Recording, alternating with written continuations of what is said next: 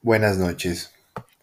Leeremos del escritor Manuel Zapata Olivella el texto del hombre colombiano, capítulo 6, los caracteres regionales, los otros pueblos de España, los vascos, los primitivos habitantes de las Vascongadas, San Sebastián, Bilbao y Victoria, constituyen un enigma indescifrable para la antropología cultural. Su lengua, el euskera, los individualiza y confirma su misterioso origen. Menéndez Pidal afirmó, dice Luis de Castresana, que el vasco es el resto único de las lenguas primitivas de España y de Aquitania. Antonio Tovar escribió que el parentesco genealógico del vascuense nos lleva lejísimos. Y Julio Cejador declaró que los vocablos del euskera responden a los gestos naturales de la boca y que las lenguas indoeuropeas proceden de él. Si el latín fue el padre, asegura Cejador, el euskera fue la madre del castellano. Lucio Marineo escribía ya en 1533 en su opus de Rebus Hispania Mirabilibus que el euskera es la lengua primitiva de la península anterior a la llegada de los iberos. La fuerte individualidad del grupo étnico deja sus huellas en el espíritu, costumbres y carácter del vasco. La boina negra más que un sombrero es su insignia en cualquier parte del mundo donde se le vea, tanto para el intelectual como para el marino o el mercader. Se puede afirmar que bajo cada boina llevada por un vasco se encuentra un hombre de tesón, inventiva e incansable actividad, la mujer a su lado es callada y prudente. La pelota vasca, deporte autóctono igual que sus bailes, requiere destreza y vitalidad juvenil. El mismo acopio de energía se necesita para otras pruebas de fuerza como los concursos de arrastres de piedra, siega de árboles y corte de leña. Estas prácticas vitalistas no entran en conflicto con su religiosidad elocuente en la proliferación de seminarios y seminaristas. El mar, más que su país montañoso, parece ser la morada preferida del vasco. Si no se le encuentra embarcado, morará en la costa con una invencible nostalgia de lejanía marinera, añorando unos orígenes que sabe distantes en la historia. En su mesa siempre abunda el pescado, merluza en salsa verde, cococha de merluza, merluza a la donostierra, besugo asado, anguilas, tipizones, changurros y almejas.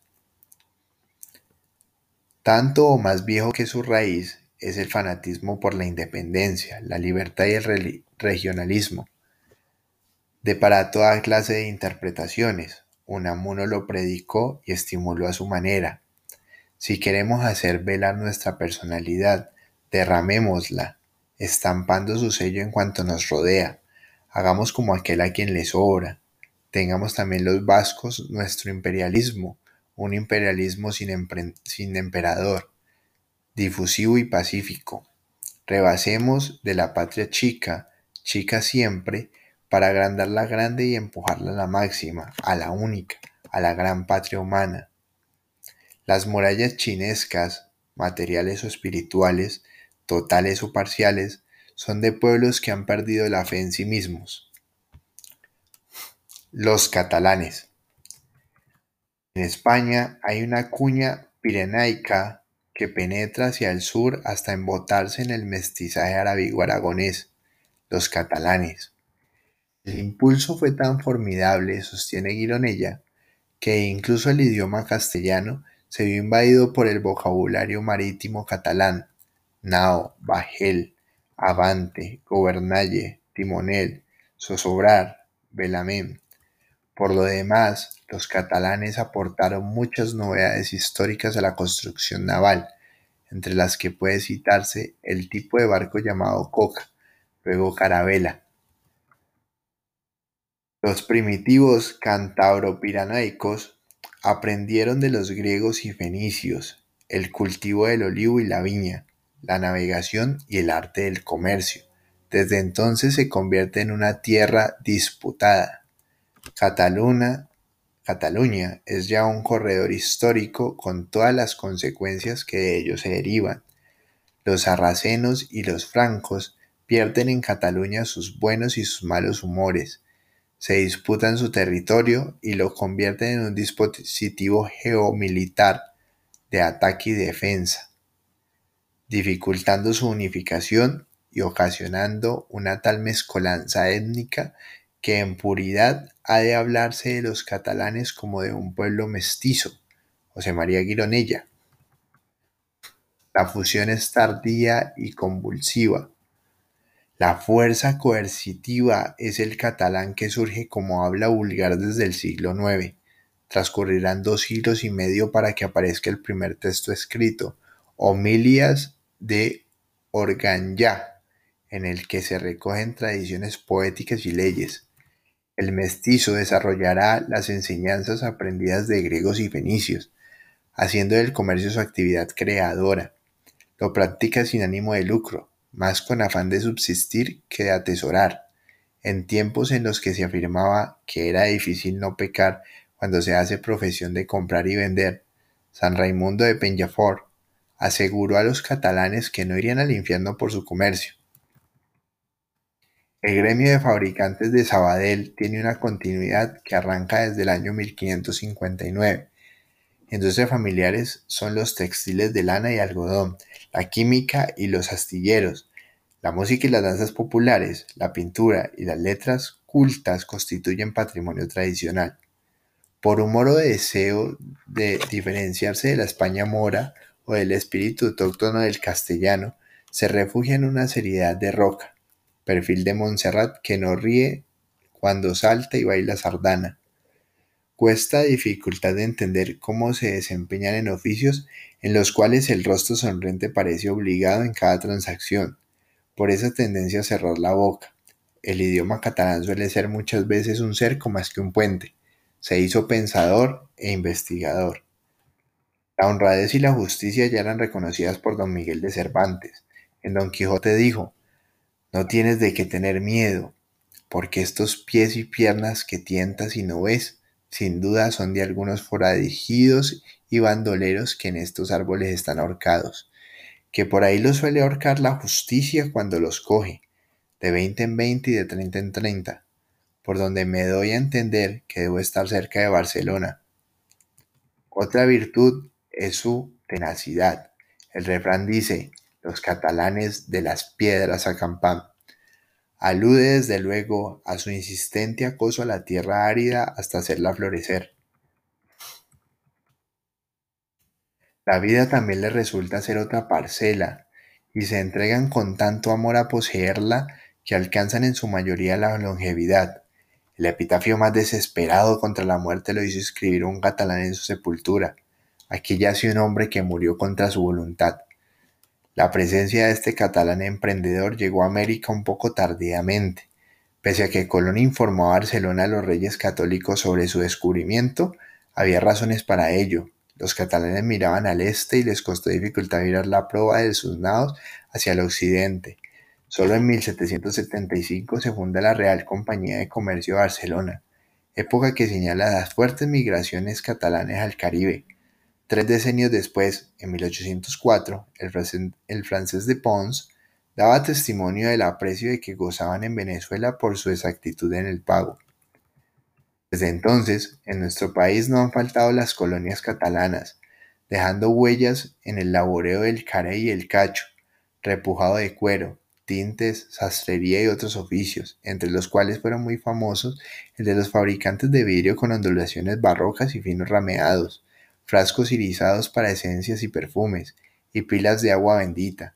En las constituciones catalanas, estatuidas por el rey Pedro II en 1200, se hacía costar la fabricación de herrajes necesarios para la marina. Los gremios de herreros comprendían cuatro distintas especialidades, los herreros propiamente dichos, los herrajeros, los cuchilleros y los espaderos, distinguiéndose estos últimos en la forja de armas blancas y de fuego, y los primeros en la fabricación de aldabas o morrillos, cerraduras, palas y otros instrumentos de construcción. Los gallegos. Finisterre fue el extremo atlántico donde el romano vio por primera vez ocultarse el sol detrás del océano. La leyenda de la que está inundada Galicia cuenta que el asustado décimo Junio Bruto contó más tarde en Roma que la pelota de fuego al hundirse en el mar hace el mismo ruido del hierro candente cuando se le templa en el agua. El gallego que guarda la rica tradición oral céltica de genios, duendes, hadas y tesoros, es parco en rememorar los relatos fabulosos que debieron narrar los que regresaron de América. No fueron pocos, como lo testimonia el cultivo del maíz y la papa en Galicia, a que se aficionaron desde entonces. El gallego, frente al mar Cantábrico, siempre anduvo en la marinería. Los rubios celtas les trajeron desde muy temprana edad la navegación a vela y hermanados con sus primos los portugueses, anduvieron a la deriva en sus viajes circundando al África y asomándose a los caminos de Oriente.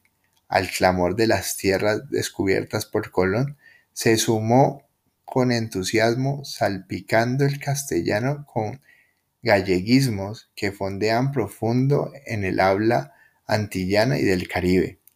En nuestros mares en nuestros mares estuvieron atentos a revivir el hábito de pescar ostras, necoras, langostas, centollas, mejillones, berbechos y bogavantes adquiridos en sus costas. El aporte celta tiñó a algunos el cabello de rojo y de azul los ojos, en donde se afianza su orgullo de norteños. También los escasos romanos que acamparon por sus tierras y más tarde los huevos, contribuyeron a blanquear la piel morena del tronco ibero. Unos y otros les dejaron artes rudimentarias en el aprovechamiento y uso del hierro y el bronce. Más importantes son sus herencias agropecuarias, las que persisten desde nuestros días y que dejaron huellas en esta orilla del Atlántico. Los árabes dominaron a Galicia con la caída de Santiago de Compostela en el año de 997, iniciándose un proceso mozárabe no tan intenso como en las provincias meridionales. Bajo Almanzor, su conquistador, penetraron débilmente los influjos de la cultura musulmana, mejorándose el sistema de irrigación y los cultivos de cereales, hortalizas y frutas. Sin embargo, el mayor impulso civilizador lo recibieron de peregrinos europeos que se llegaron de toda Europa durante los siglos XI y XII. En el XIII, las al Santo Sepulcro del apóstol Santiago fueron tan importantes como las que se hacían a Roma y a Jerusalén.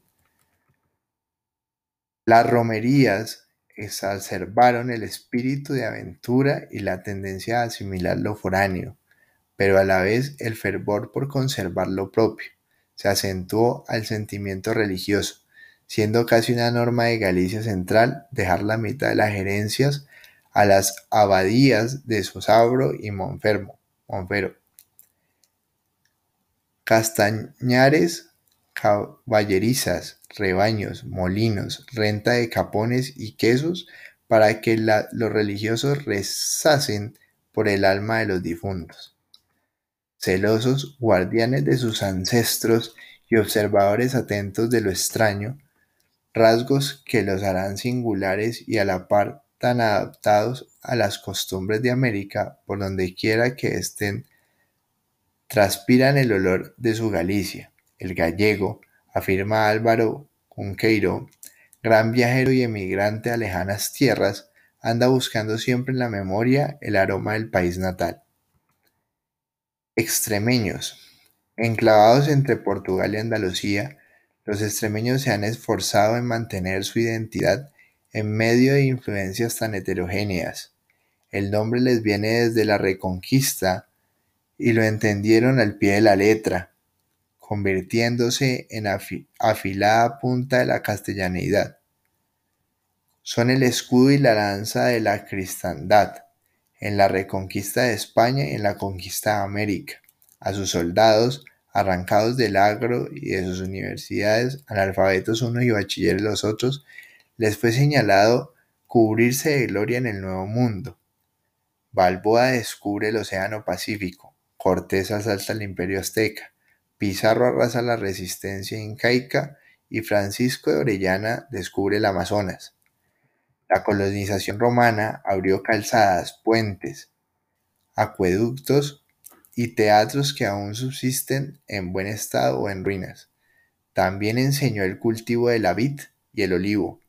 Más tarde los moros los intensificaron, siempre bajo la administración y usufructo de los taifas. El mestizaje mudijar y mozárabe no se hizo esperar, pero no alcanzó a prosperar como ocurrió en Andalucía, cuyas fértiles tierras atrajeron el peso de la población morisca. Con la reconquista aparecen en Extremadura tres poderes, la iglesia, las órdenes militares y los linajes nobiliarios. Son las fuerzas adecuadas para lanzar a los extremeños, hidalgos y pobres, al descubrimiento y conquista del Nuevo Mundo.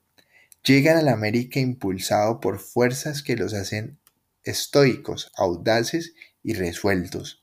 El soldado noble Segundón busca la fortuna que le arrebataba el mayorazgo. El pobre huye de la larga servidumbre de moros y señores feudales que lo mantuvieron sujeto a una sordia labranza, al cuidado de extensos latifundios y de asfixiante porquerizas. América no es solo tierra de conquistas, sino para comenzar una nueva vida libre de amos y ataduras. Esos hombres rudos, al asomar sus empenechados cascos de acero ante los ojos sorprendidos de los indígenas, relucientes y decapitadoras las espadas, dieron origen a la leyenda de que en Extremadura era la tierra donde nacían los dioses.